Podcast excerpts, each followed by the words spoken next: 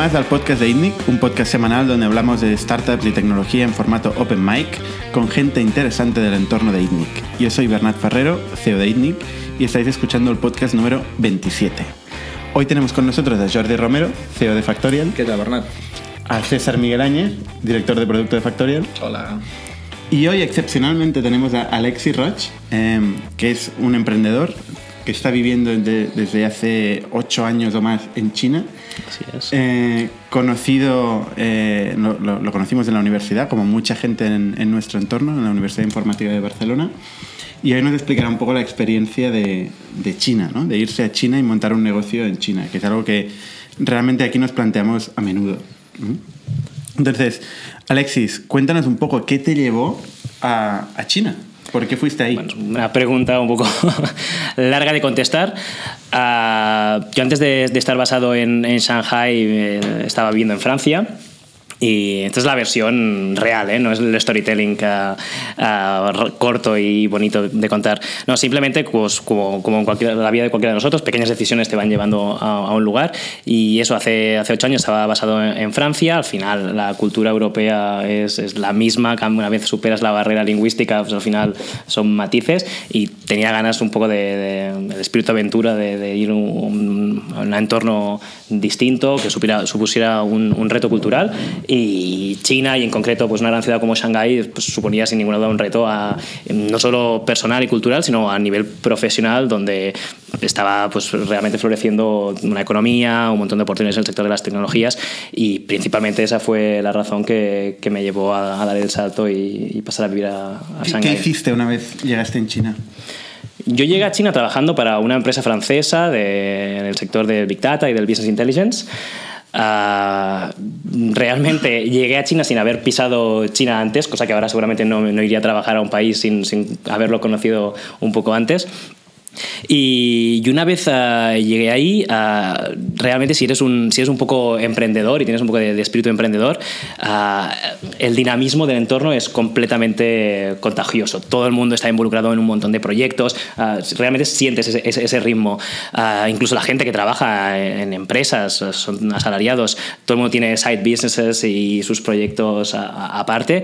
Y eso me llevó al final, pues durante ese mismo primer año, donde estuve trabajando, a a, a, lanzar mis, mis, primeros proyectos por mi cuenta en China uh, y además uh, con las facilidades que, que, me pusieron desde el entorno mismo de la empresa donde trabajé. Entonces no, no fueron, fueron retos sin ninguna duda, pero fueron todas facilidades.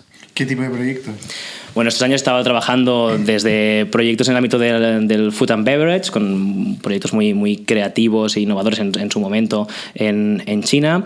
Uh, después, durante mucho tiempo, he estado enfocado al sector de la educación, desarrollando proyectos para, para universidades y centros de, de investigación en, entre China y Europa. Y, y, más recientemente, a raíz de estos proyectos, de, de, la empresa dedicada a proyectos de internacionalización en el sector del conocimiento, uh, básicamente hago proyectos de consultoría en lo que se llama diplomacia científica o diplomacia tecnológica, son proye los proyectos que, que están entre la, en las fronteras entre lo que es la diplomacia las relaciones internacionales y la innovación, la ciencia y la tecnología. Al final son proyectos para ministerios de, de asuntos exteriores que tienen actividad en Asia o, o en China.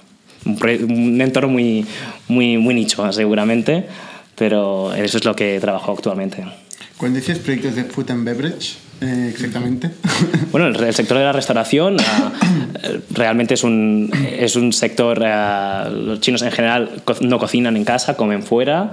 Uh, Shanghái es una ciudad muy internacional y, ya, y, y en los últimos años pues, había mucho espacio de crecimiento para cocinas internacionales. Y pues, sacamos un proyecto bastante innovador sobre cocina mediterránea y catalana en China, con, con chefs traídos de las mejores escuelas de, de Cataluña. Y, y, que realmente fue una experiencia que pues, queda tan, tan lejos de lo que son las tecnologías o los sectores a los que uh, pues, tengo formación y me dedico. Fue, fue un proyecto muy, muy interesante, sin ninguna duda. ¿Cómo, ¿Cómo se crea una empresa en China? ¿Cómo se crea una empresa en China? Bueno, primero poniéndole muchas ganas y mucho valor. Uh, si tu pregunta va por la parte más uh, burocrática, papeleo, etc., uh, es ciertamente, China no, no, no es uh, un lugar donde todo sean facilidades en cuanto a, burocracia. Y bueno, sí, podemos entrar en más detalles, pero por ejemplo, como extranjeros, que imagino que es tu pregunta, como un occidental pues llega ahí, puede lanzar su startup o su pequeña empresa, ah, pues hay una figura en concreto, una figura legal para para las, las empresas extranjeras. No, no, ocurre como aquí, que si tú eres una persona que legalmente tienes derecho a vivir aquí o abrir una empresa o hacer una inversión, pues tú abres tu SA, tu SL o cualquier figura uh, que es la misma que, que, abriría un local. En el caso de China hay un formato la de empresa propiedad de extranjero, ya sea un individual o sea una corporación extranjera quien la constituye, uh, y hay que atenderse a esa regulación y entonces hacer el papeleo adecuado como, como persona extranjera o como grupo inversor extranjero uh, y cumplir pues, toda la regulación, normativa de impuestos, de contratación de personal local uh, que es concreta y di distinta y diferenciada que, para el resto de, empresas que los locales pueden abrir. Y Alexis, una pregunta. Si quisieras abrir, por ejemplo, un negocio mmm, puramente digital, ¿no? un pequeño e-commerce o incluso un pequeño software, algo que, que tú pudieras hacer en tu casa durante fines de semana, eh, pero lo quieres hacer legalmente en China, ¿cuál es, tú crees, el capital mínimo que necesitas para montar esta empresa y poder facturar el primer euro. Por ejemplo, en España, como referencia, ¿no? Tú antes hablamos y decías, pues en España no tengo mucha experiencia, nosotros lo hemos hecho eh, con, con, muy pocos miles de euros, eh, con 3.000 euros de capital social y 1.000 euros de gastos de notario, etcétera, tienes una SL que funciona y puede emitir una factura. Y como autónomo incluso mucho menos, ¿no? En, en China, ¿cuál es tu experiencia? Uh, bueno, en el formato de la Holy Foreign Owned Company esta, uh, la estructura legal para extranjeros, uh, creo, después hay regulaciones y, reducciones según las regiones, las ciudades, pues aproximadamente de unos 50.000 yuanes el capital mínimo inicial, que vendrían a ser unos 6.000 o 7.000 euros. Vale.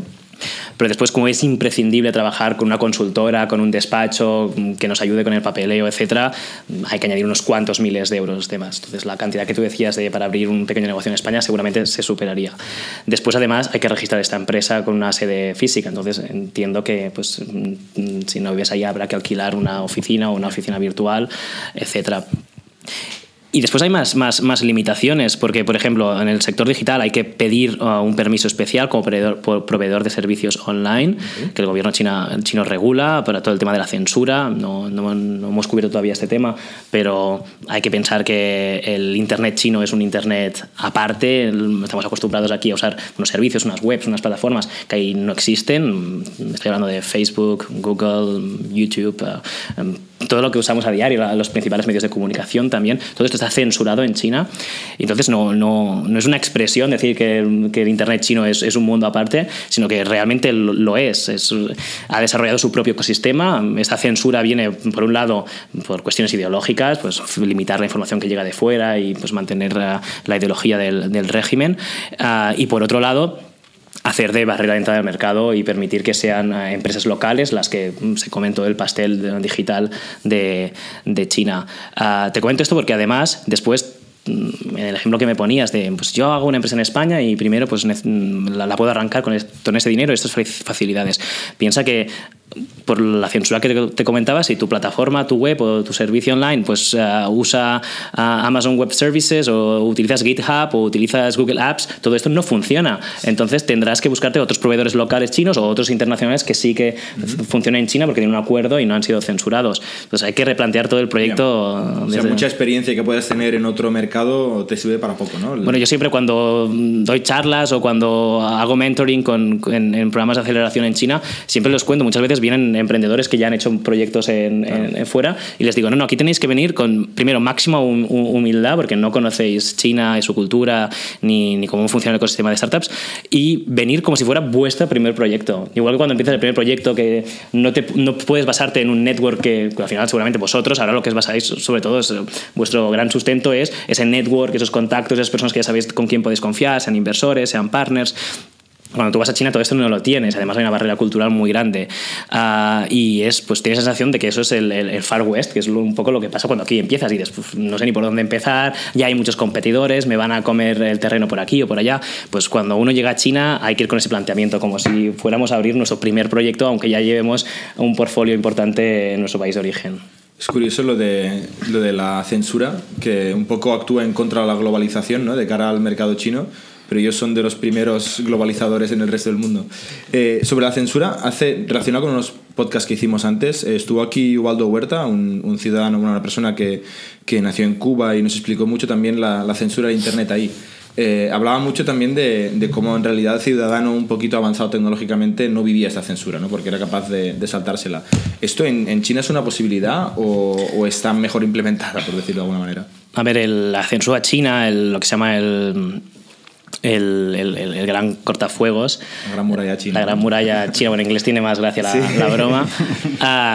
Uh, realmente tiene un ejército de personas trabaja, trabajando detrás y implementando pues nuevas soluciones o bueno soluciones por llamarlo de alguna manera para bueno, para soluciones para al final para sí. eh, llegar a su cometido que es que no acceder a según, a según qué webs plataformas contenidos y no solo eso sino censura de que en esas webs que sí que están permitidas en China y que son de proveedores chinos poder censurar contenidos específicos comentarios que puedan poner las personas en las redes etcétera y es una cosa que yo mismo he vivido más de una vez incluso en conversaciones privadas en plataformas hablando con alguien qué mensajes no llegan porque hay algunas palabras clave que, que, que, se censuran. O sea, estamos hablando realmente no de un filtro sencillo o bloquear una IP, sino realmente de, de inteligencia artificial trabajando. Cuba, por lo que comentas. Exacto. Después sí que es verdad que hay, hay algunos proveedores de, de, VPNs que permiten pues saltarse la censura, pero el gobierno está constantemente uh, pues, pues bloqueando esos nuevos servidores que vayan saliendo.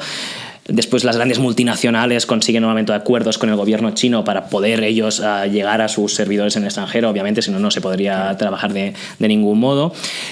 Pero bueno, en resumen, te, te, diría que sí, que igual que comentaba este, esta persona que, que, me decías, que pues alguien que sea un de cierto uh, nivel, uh, pues, que tenga ciertos conocimientos informáticos o que tenga acceso a servicios de VPN, puede relativamente fácil a nivel de usuario saltarse la censura. Otra cosa es que tú desde tu empresa quieres no, no, uh, saltarte según qué normas, eso es mucho más complicado.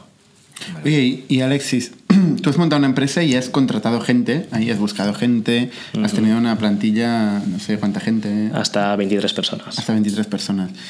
¿Cómo es eh, las relaciones laborales en el, en el caso de, de, de, China? ¿Cómo es contratar a personas eh, y qué tipo de cultura de trabajo hay?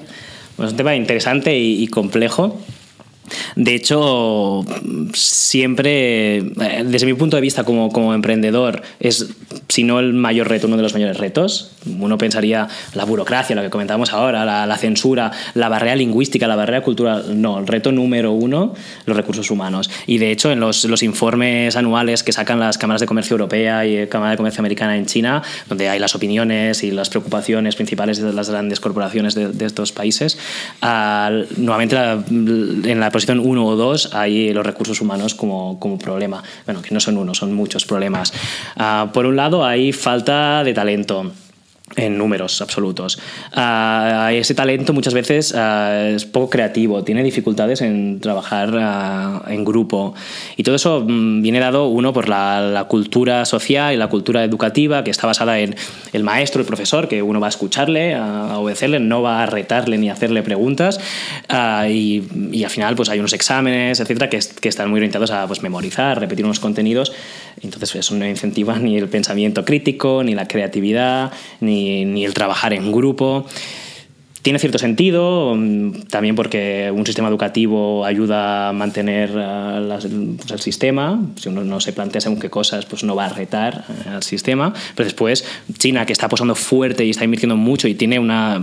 Confío re realmente en que el, el, el partido tiene una apuesta clara por la, por la, innovación, las tecnologías, la ciencia, uh, y así lo está demostrando.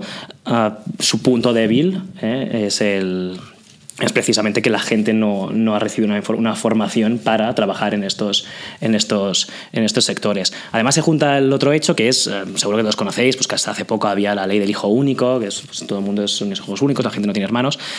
Eso al final tiene una implicación también a cómo, cómo la gente se comporta en el ambiente de trabajo. Pues, todos los chavales son hijos únicos, tienen seis personas pendientes de ellos, los padres y los cuatro abuelos, y estas seis personas mm, ponen sobre estos chicos, estas chicas, todas sus aspiraciones, todas sus frustraciones. Eh, todo el linaje se, se, basa solo, es lo único que va a, a mantener el linaje, es ese, ese chico, esa chica y al final ponen mucha presión en cuanto a qué tienen que hacer en la vida, con quién se van a casar, si tienen que comprar una vivienda, si van a trabajar en esta empresa o en esta otra. Y no siempre estas decisiones son las mejores para estas personas, pero hay esa, esa, esa, visión donde uno obedece a los padres todavía y, y eso te afecta también en la manera de entender el trabajo. Muchas veces uh, sucede pues, a un compañero o a alguien de tu equipo le preguntas, mira, tenemos esta propuesta para, para un cliente, ¿qué, ¿qué, te parece? ¿Qué, ¿Qué opinión tienes? I don't know bueno, ya, pero ¿eh? que este tema lo has tocado, conoces el tema, además el cliente lo conoces y no, no, no, no lo sé, no lo sé. Y aprietas un poco más y no, no, es que no, no, no soy el jefe yo. Y dices, wow, eh, viniendo, opinión, vin, ¿no? tienes una opinión y además la, la, la, decisión final pues ya la tomará el jefe o tu responsable, para bien o para mal. Pero aquí o cualquiera de nosotros, si tu superior te, te pide la opinión, es algo que te halaga, que dices, pues me han tenido en cuenta, me han preguntado y ahí es un poco en plan, no, no quiero tomar responsabilidad porque si me equivoco, quizá, si no digo lo que el jefe quiere escuchar o quizá pienso que eso no está bien, no diré que no. Esa cultura de evitar el decir que no y no... no porque hay mucha presión. Porque hay mucha presión, pero incluso creando ambientes eh, y culturas de trabajo mucho más horizontales y que no sean en esa dirección, te acabas encontrando muchas veces Obviamente estamos generalizando, estamos hablando de tendencias, ¿eh? cada, cada persona es un mundo y ahí, ahí depende. Pero suele, suele pasar esto. Y relacionado con la falta de, de talento que has comentado, en Estados Unidos, por ejemplo, eh, parte de su éxito empresarial, innovador y tecnológico se ha basado en, en, importar talento, ¿no? en una inmigración hipercualificada por mil razones, que esto lo hablamos en otro podcast con, con Juan Rodríguez. Eh, ¿Hay inmigración de talento a China? ¿Está cambiando? ¿Va a cambiar? ¿Qué, ¿Crees que hay que hacer algo al respecto? Hay que hacer algo al respecto, pero el, la estrategia está basada no en atraer gente de fuera, bueno, somos, no somos pocos los que hemos ido a China, ejemplo, es sí, un sí. ejemplo, uh, que hemos llegado ahí. Diría que las políticas, tanto de visados como de facilitar las inversiones extranjeras, están más orientadas a tolerar al talento extranjero más que a, a, a fomentarlo y darle la bienvenida. Entonces, mientras uh, las empresas vengan de fuera y las personas que vengan de fuera traigan consigo uh, conocimiento, dinero, son bienvenidas. En el momento que se considere que no son necesarias esas personas, pues adiós muy buenas, no les renovamos el visado. Cada vez es más complicado conseguir visados legales uh, en China. Um, sí, se está complicando. O sea, sí, bueno, desde, que, desde estoy... que yo estoy ahí cada vez es más complicado y sobre todo si viene gente joven con poca experiencia que lo ven como una oportunidad pues, para formarse, para, para arrancar su carrera, en ese gru grupo es muy, muy complicado cada vez más. Uh, no, pero te comentaba que en lugar de estar orientado a atraer uh, talento de otros países, hay políticas muy fuertes con, con mucho presupuesto detrás para traer de vuelta a los chinos que se fueron a formarse fuera. Chinos que fueron a estudiar a Estados Unidos, que han hecho. Mmm, han trabajado. En, que decía que exacto, han trabajado en startups, han trabajado sí, sí. o tienen laboratorios y hacen investigación en universidades y les ofrecen uh, paquetes brutales para volver, porque es gente que, aparte de llevar este know-how y este conocimiento de fuera, conocen, saben navegar el sistema chino, que es normalmente lo que nos cuesta a un extranjero. No solo ya es la cultura y el idioma, sino saberse mover en la sociedad y cómo funcionan las empresas. Entonces, sí es un problema y de momento el atajo es a, a atraer los, los chinos que miran. Un parche, ¿no? O sea, habría que solucionar la razón por la que se fueron en primer lugar, seguramente. En algunos sectores hay mucha inversión eh, a nivel formativo en África por parte de China. Están habiendo es, universidades, acuerdos de intercambio, business schools uh -huh. chinas en África uh -huh. y hay cada vez más talento africano que viene a China sabiendo, sabiendo, sabiendo chino okay. y, y, que, bueno, hay quien dice que, que, África será la China de China. Yeah, yeah. Uh, un poco como la, segunda, importan, la, ¿no? segunda ronda de outsourcing mundial, ya sea de producción o de conocimiento, pues seguramente sea en África y seguramente lo hagan de una manera más respetable y mejor que nosotros lo hemos hecho cuando hemos salido fuera. Yo, yo no lo veo tan autárquico, ay, tan, tan parche, perdón, eh, el, el, hecho de, de, de, llevar a gente fuera, incentivar que la gente se vaya fuera. Sino, lo, yo creo que, lo que el modelo chino es, es un modelo muy autárquico, por eso me, me confundí con la palabra. Eh, en el sentido de que ellos están, han generado un mercado interno tan bestia uh -huh. eh, que, que, que, ellos mismos se pueden consumir ellos mismos y se pueden generar el contenido ellos mismos. O sea, mandando gente fuera, importan el conocimiento eh, y luego son capaces de extraerlo Puede y ser. explotarlo. Puede ser. Es un, es un circuito que funciona. Puede ser. Eh, Yo lo decía más pensando en una conversación que tuve recientemente sobre Portugal que tuvieron el mismo problema, obviamente a otra dimensión, eh, y ahí tienen unos problemas estructurales muy distintos a los de China, donde se les fue todo el talento investigador, tecnológico, innovador, etcétera, y ahora tiene unas políticas que son muy obviamente parche de mm, exagero, ¿eh? pero te doy mil euros si vuelves a un trabajo de docente investigador. Es como decir, ¿qué estás haciendo? o sea, tiene universidades líderes y entonces la gente se quedará y vendrá a trabajar contigo. Exacto. Vale, vale, bueno, pues sigamos, muy interesante. Oye, y el tema de vender eh, al mercado chino, que esto es un tema interesante, ¿no? Desde el punto de vista de cualquier persona que nos dedicamos a, a buscar mercados interesantes y buscar oportunidades de negocio interesantes. Un mercado con 1.400 millones de personas, con el crecimiento brutal que tiene, el crecimiento también de su economía y de la clase media y del consumo, eh, mucho mayor que el consumo medio que tenemos aquí cualquier persona. ¿Cómo se vende a China? Tanto en empresas como en, en consumo, ¿no? O sea, ¿Esto es algo que te has enfrentado o que te has tenido que...? Sí, por supuesto. Bueno, hemos pasado el desaccidente de, de, de ir a, a, comprar a China, ahora a ir a, a vender. Como apuntar, es verdad que hay cierta autarquía, mm, sobre todo cuando quieres entrar, porque ellos al final salen, al final compramos en China, es un poco cuando tú quieres ir a, a competir ahí. El, el, a, nivel de, a nivel de Internet, el usuario chino es un usuario de clase media alta, urbano, que, que consume, que está muy acostumbrado a comprar online y, y al final, pues eso se, se ve. Yo recuerdo cuando, cuando llegué hace pues, ocho años, que, pues, que aquí pues sí, existía Amazon, todos comprábamos, pero no, no tenía eh, el, el, el, hype actual, ni, ni, estaba extendido como, como ahora. Y de estar, en el, de estar en el metro de buena mañana y ver a todo el mundo con sus uh, teléfonos o sus tabletas haciendo swipe, pasando productos, comprando, que yo todavía, todavía a veces, según que compre, necesito mi, mi, mi pantalla de escritorio para abrir varias, varias, pestañas, comparar los precios, saber qué, qué voy a comprar según, según qué, qué precio, o sea, según qué volumen esté comprando. Y ahí, pues comprando como locos, después por las mañanas en las oficinas, llegando y llegando paquetes del de, de delivery. Ah, que es algo ahora que pues, pasa aquí también, mm. pero que estamos hablando de hace, de hace ocho años y, y, y, sin ninguna duda era, era sorprendente. Toda la plataforma, todo lo, toda la infraestructura relacionada con el e-commerce es, es, es, sinceramente brutal. Y tanto a nivel de penetración de mercado como a nivel de, de la infraestructura física que hay que, que, y que soporta el, el mercado del de, sector del e-commerce en China.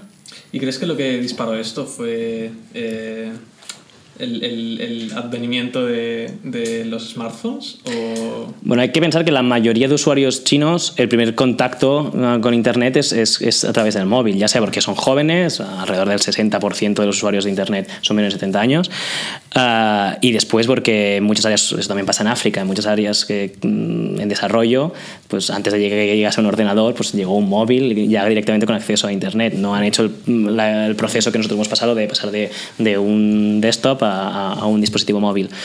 Um, yo creo que eso ayudó, ayuda el boom económico, el, el, venir de...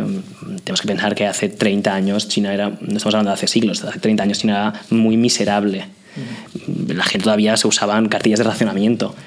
De solo hace 20 largos, 30 años. Y ahora la gente tiene, va vestida con marcas internacionales, tiene buenos coches, usa el último iPhone o teléfono, dispositivo que, que sale. Entonces, hay una, un boom de la, de la sociedad de consumo uh, que viene un poco ligado con el pasado, toda la revolución cultural, el borrar la historia de, del país. Pues al final la, la, religión y el objetivo de la vida es hacer dinero y, y triunfar y ser exitoso es el dinero. Este es el objetivo de no, China. Por, ¿eh? por su... Entiendo que no es tu punto de vista vital, estás hablando de la realidad actual de China. Bueno, estoy hablando al final de un ciudadano en su día a día, pues muchas, muchas personas, sus aspiraciones al final pues es ganar más dinero para poder pagar una mejor universidad a sus hijos, uh, etcétera. Sí, es cierto. Una mentalidad muy capitalista, muy rápido, muy crecimiento, mucho crecimiento, ¿no? Bueno, sí, es, al final lo de, de, de comunista es el nom, solo queda el nombre del partido. es una... Sí, sí es un capitalismo de Estado. La bandera, sí, sí. A, a, nivel de e-commerce, por ejemplo, la, la, la, expectativa de tiempo de entrega, por ejemplo. Eh... Eso también es un tema que me hace gracia, porque aquí, pues recientemente, sobre todo con el desarrollo de Amazon en Barcelona y en otras grandes ciudades europeas, uh, pues empieza a salir el, el, delivery en el same day delivery y el, o, o, incluso entrega en unas pocas horas. Esto, cuando os comentaba, hace ocho años no es que ya existía eso. Yo recuerdo de hacer la compra del supermercado o comprar un producto de electrónica y en el mismo día o a la mañana siguiente ya, ya tenerlo. Uh, eso obviamente, como decía antes, ayudan las, las grandes infraestructuras chinas. Si China ha retenido uh, tanta parte de la producción y manufactura que ya tenía, pese al incremento de, de la mano de obra, ah, es sobre todo porque aunque sea menos competitiva en cuanto a salarios comparado con otras economías emergentes, especialmente del sudeste asiático, ah, sigue siendo muy competitiva porque tiene grandes infraestructuras ferroviarias, autopistas, ah, puertos, aeropuertos.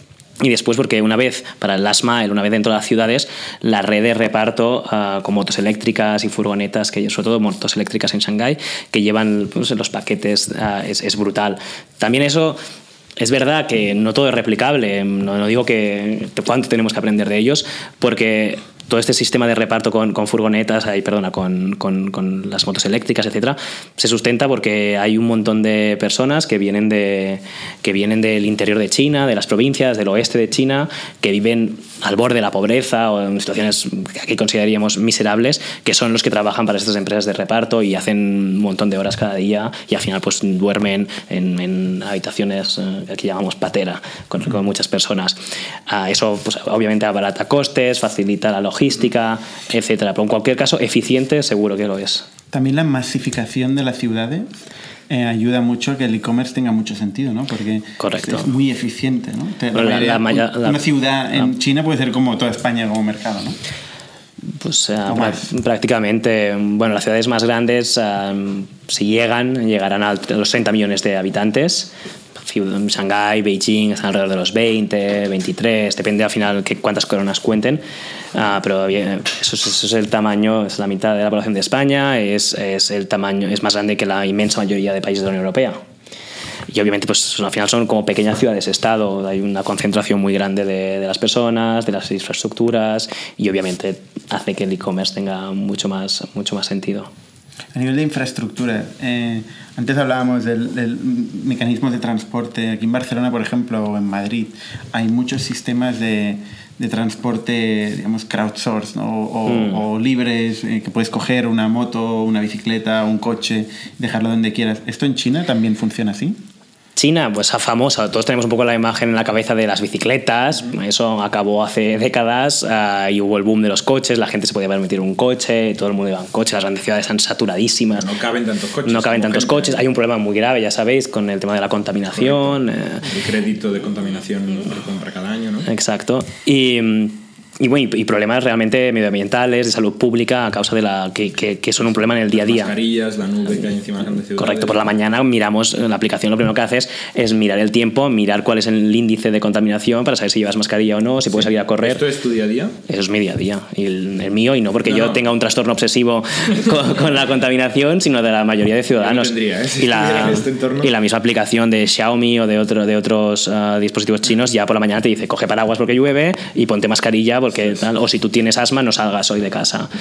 Y todos en casa tenemos dispositivos de filtraje de aire en casa, también O sea, de no Xiaomi. tenéis aire fresco. El concepto de aire fresco en casa, No. si te lo puedes permitir, no lo tienes. ¿no? Exacto. Y, y es- y además, pues Xiaomi ofrece un montón de, de- de productos Correcto. de filtro de aire que desde el móvil se sincronizan, que saben cuándo vas a llegar a casa y te lo enciende para que tengas el, el- el aire de casa o de la oficina limpio. sí, sí, sí, O sea, no, pero me comentabas, ah, me preguntabas por los... Los servicios de Transporte. de transporte. Correcto, ¿no? correcto.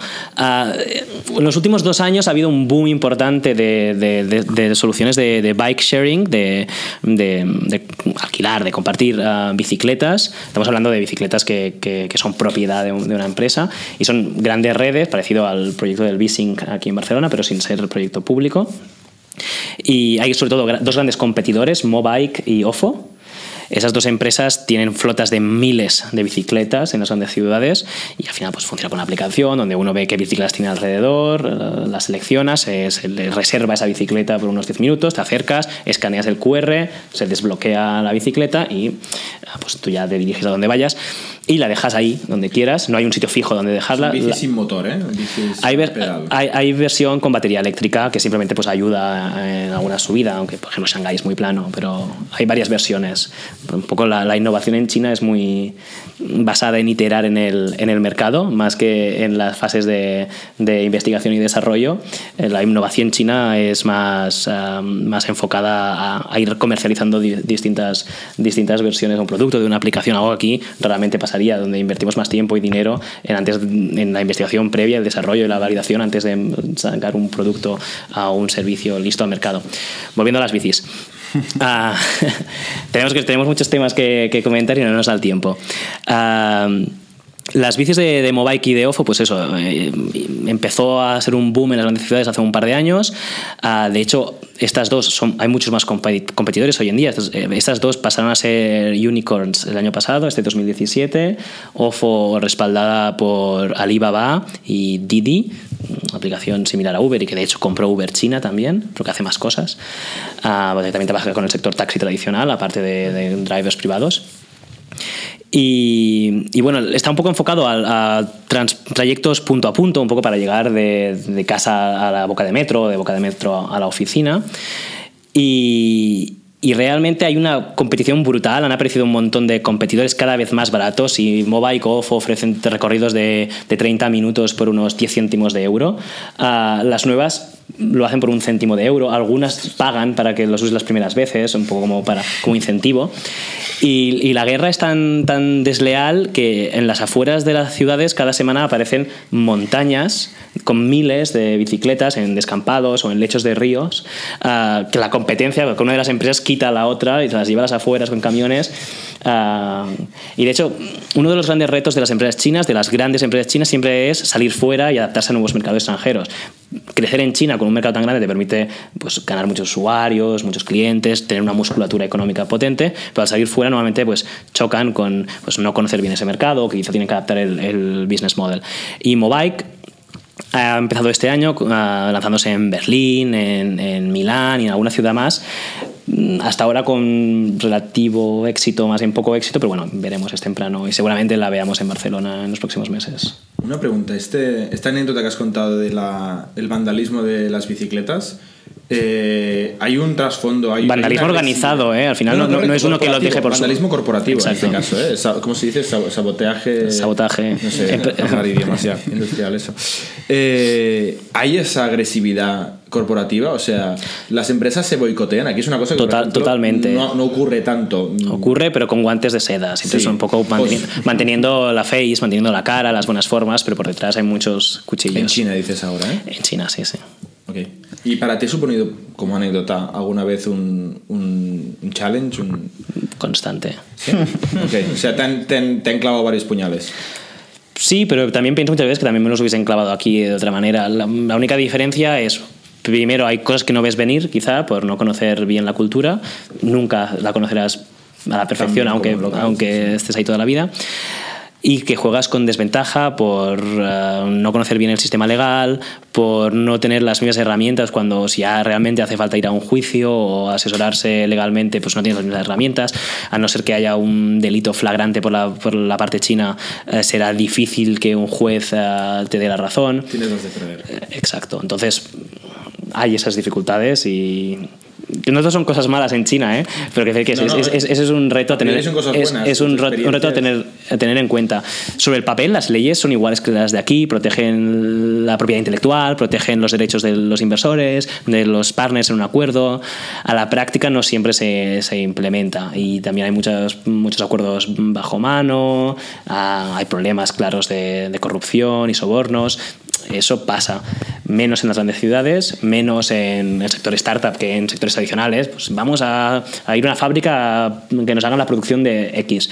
En ese sector seguramente es más tradicional, más complicado, menos Aquí modernizado. también, aquí también, en cualquier parte seguramente. Exacto. Has mencionado eh, temas de socios, ¿no? Justo acabas de decir, pues la ley protege los socios, la inversión, etcétera. Eh, ¿Tú has tenido experiencia con, so- o sea, tus empresas han tenido algún otro socio que no seas tú? ¿Extranjero o local? Ambos. Cuéntanos un poquito cómo funciona, sobre todo el local, entiendo, porque el extranjero tendrá la misma experiencia que tú, eh, tener un socio en China para, para un negocio. Pues como en cualquier parte, hay que dejarlo todo por escrito, se basa en la confianza, en el conocimiento mutuo, en conocerse mucho a sí mismo antes también de conocer a, a la, a la- a la otra persona.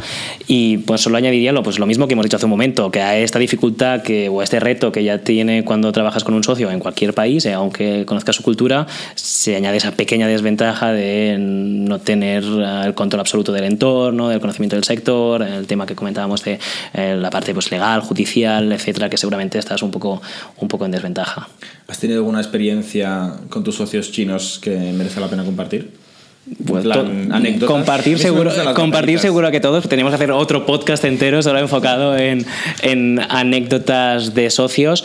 Pero sí, sí, la, la- la- la verdad es que te curtes eh, y es, es- hay un proceso de, de- de maduración brutal a base de choques, a base de caídas, ah, cuando uno emprende en China y trabaja con partners, con inversores ah, ah, locales. Lo importante es no, no no derrumbarse en eso y, y sobre todo, y creo que eso es muy importante y es algo que siempre recalco cuando hablo con, con emprendedores que quieren lanzarse a China, existe ah, tenemos en Occidente un- una visión eurocéntrica del mundo, una superioridad moral occidental que nos hace siempre pensar que nuestras- nuestro sistema de valores, nuestra manera de hacer las cosas es mejor que la de los otros, aunque seguramente si nos lo si, eh, si hacemos un- el acto de introspección y nos lo preguntamos a nosotros mismos todos diremos no no yo no pienso así al final eso está en nuestro sustrato cultural y cuando te enfrentas en situaciones de, de dificultad o, o de de choque, como hablábamos antes de los retos que supone pues clientes, socios locales, etcétera, es fácil que tu conclusión al final sea que pues, ellos lo hacen todo mal, ellos no respetan cómo se hacen las cosas, sus valores eh, no son los correctos. Y siempre, pues para mí, eh, aparte de levantarme, como cualquiera tiene que levantarse en una situación de, adversidad, para mí siempre he procurado que, que la lección no fuese que, que, que eso era culpa de que su manera de hacer no, no era la adecuada. Creo que eso siempre es un consejo a llevar encima en China. ¿E- ¿Es fácil hacer amigos chinos ahí y relacionarte con la gente de ahí? Sí. ¿Como extranjero? Bueno, en las grandes ciudades también pensad que hay muchos locales que han vivido fuera, que han estudiado fuera, que pues, tienen curiosidad por las culturas extranjeras, que además pues, hablan idiomas. Ah, después pues, hay pues, parte de la sociedad pues, que es más, menos proclive a hacerse con extranjeros. Eso también sucede aquí. Ah, pues habrá un montón de gente que tiene un montón de amigos internacionales. Bar- Barcelona es una capital internacional con un montón de extranjeros y hay gente que vive completamente ajena a eso, locales me refiero, que nunca hablan ni no tienen amigos de fuera. Pues eh, pasa un poco lo mismo. La realidad de, en Barcelona, por ejemplo, que tenemos nosotros muy cercanos, o yo personalmente también, la comunidad de gente extranjera, los expats, que son los inmigrantes que no vienen de países del tercer mundo, ¿no? Eh, generan mucha comunidad cerrada. O sea, realmente la integración hay que es, es relativamente baja. Me imagino que en China esto será multiplicado por... Claro, mi pregunta Correcto. es, Diez. ¿tu, Esa- esa- tu esa- grupo de amigos ahí es más eh, extranjeros? Más que extranjeros locales? que chinos, pero, pero es diverso. Sí. Después de ocho años. Después de ocho años. Claro. Pero al final es una decisión que toma uno. Hay gente que, que se puede pasar 20 años y no relacionarse con locales y vivir en un, en un compound, en una comunidad de vecinos de occidentales, y ir a comprar al supermercado occidentales y tener que amigos en China, occidentales y no comer ni comida china y entonces su interacción con los locales pues será porque viene una señora a limpiar a su casa que debe ser china pues, o que tiene un driver chino. Al final eso ocurre, pero es una decisión que toma uno. Hay gente que hace completa inmersión y que, y que todos sus amigos son chinos y que trabaja en una empresa china, que, que hace el esfuerzo de, aunque no necesite para el trabajo, de dominar la lengua. Al final son decisiones. ¿Hablas chino? No tan bien como debería hablarlo después de, de ocho años, pero sí, eh, siempre hago la broma, tengo nivel Survival Plus Plus, eh, pero, pero realmente es, es- es un... Es una aventura aprender chino. Seguramente um, hubiese invertido más tiempo y más esfuerzo si hubiese sabido que me hubiese, dedicado- hubiese estado en China Ya. tantos años. El Pero primer una- año siempre piensas, bueno, serán dos años. Exacto. luego- o sea, si me hubiesen dicho que ahora todavía estaría ahí, ah, pues hubiese dicho, no, no me lo creo. Ah, en cualquier caso, quien vaya a hacer una experiencia china, ah, no- la recomendación es sin ninguna duda aprender tanto como pueda el idioma. Uno, porque abre puertas, porque facilita entenderse con los locales. Y segundo, porque es una cuestión de respeto a la cultura local. Lo sabemos bien aquí en Barcelona. Em, hablando un poco, cuando hablas con emprendedores y se plantean, emprendedores que se plantean abrir en China, eh, ¿qué, qué les dices? O sea, ¿se- ¿Les recomiendas que vayan ahí? O? Sí, creo que ya hemos comentado algunas anécdotas, pero déjame que te gire, que te gire la anécdota al revés, porque justo hace unas semanas uh, leía un, un, un, artículo en The Wall Street Journal sobre un grupo de, de emprendedores de Beijing que, que, viajaban a Silicon Valley. Lo podéis encontrar fácilmente en Google. Y era muy interesante porque eh, pues van este grupo de emprendedores de, de, con cierto nivel de seniority y una experiencia a Silicon Valley un poco pues con esa idea idealizada de vamos a visitar Google, que no sabemos muy bien qué es, pero lo conocemos, pero no lo usamos. Vamos a ver Facebook, vamos a... Y, y el artículo cuenta cómo, uh, sobre todo los más jóvenes, de 20 y algo, 30 años, se llevaron una decepción brutal, decían. Pero si, si no está la calle llena de bicis y patinetes eléctricos que yo aprieto un botón, lo cojo y me lleva donde quiera, si la gente aún usa papel y tarjetas de crédito para pagar en los sitios, pero estaban alucinados, decían, pero esto es la meca de, del desarrollo tecnológico y la innovación, pero si me parece como China hace 10 años. Y no deja de ser una anécdota, pero es muy representativo y, es, y además es de agradecer que eso salga en medios occidentales, porque volviendo un tema un poco a lo que comentábamos antes de la superioridad moral occidental, normalmente lo que lees en prensa sobre China es completamente sesgado uh, y completamente pro Occidente, pro Europa, y está bien pues que se dé esa visión de cómo, lo, cómo se ve desde China cuando ellos vienen a... O sea, que hay que ir con humildad. Eso, eso, es la lección porque, número porque nos uno. creemos que aportamos, realmente seguramente nos lo aportarán ellos. La diversidad siempre aporta, entonces la visión que tú aportes, tus conocimientos siempre suman, pero uh, no, no hay que ir con la voluntad o creyéndose que uno va a enseñar o eh, vamos a enseñar a estos indígenas cómo se hacen las cosas en Europa. No, todo lo contrario. Te vas a sorprender. Una pregunta, y ya sé que seguro que da para un máster de seis meses o una charla de dos horas, pero en dos minutos, eh, un emprendedor que tenga un negocio fuera de China, y quiere empezar a operar en China, ¿cuál crees que es, pero ya te digo, pincelada muy finita, cuál es el, el checklist que debería seguir? Bueno, primero dependerá mucho del sector. Imagino que me estás hablando de un, un servicio digital. Software de recursos humanos. Por ejemplo, una startup de software de recursos humanos. Bueno, pues primero recoger insights, con, con, con, recoger intel sobre, sobre el sector. Eso es obvio, como cuando uno va a entrar a, a, cualquier sitio. Después, que seguramente es de lo más complicado, cuando uno hace el benchmark, intenta identificar potenciales competidores o potenciales partners. Uh, si estás en un sector donde todo es muy internacional y es en inglés, uh, pues lo tendrás más fácil. Si es un sector muy local, que seguramente el de vuestra empresa lo es, porque está muy pues, conectado con la legislación, con las empresas locales, seguramente lo que necesitas es un partner local que, que, te ayude a abrir puertas. ¿Y cómo encuentras un partner local? Bueno, hay, hay Aparte de preguntándote a ti. Hay, con comisión, ¿eh? No, a, hay muchos servicios al final, hay muchas consultoras, empresas que, que ayudan a abrir puertas, hay servicios públicos, uh, Acción en Cataluña, ICEX en España. ¿Sí? ¿Esto funciona? Esto, hay gente que tiene, ha tenido experiencias más positivas, hay gente vale. que menos positivas. Hay el, el SME Center de la Unión Europea en que ayuda a pymes a entrar en el mercado chino. Hay la Cámara de Comercio Europea en Shanghái. Hay soluciones del ecosistema de empresas occidentales que siempre pues, da una seguridad da y tienen una experiencia porque han pasado por el mismo proceso que tú pasas, que pueden ayudar, son normalmente servicios de pago, a, identificar potenciales partners, hacer, agendar uh, reuniones con potenciales partners, proveedores, etcétera. Alexis, para, para, Y en cualquier caso, mi recomendación es hay que estar físicamente en China para entender lo que está pasando, para equivocarse desde ahí, desde fuera. Siempre culparemos a, a no sé quién que hemos mandado partner, ahí, ¿no? al partner Local. chino. Sí, hay que estar ahí, hay que hacer inversión.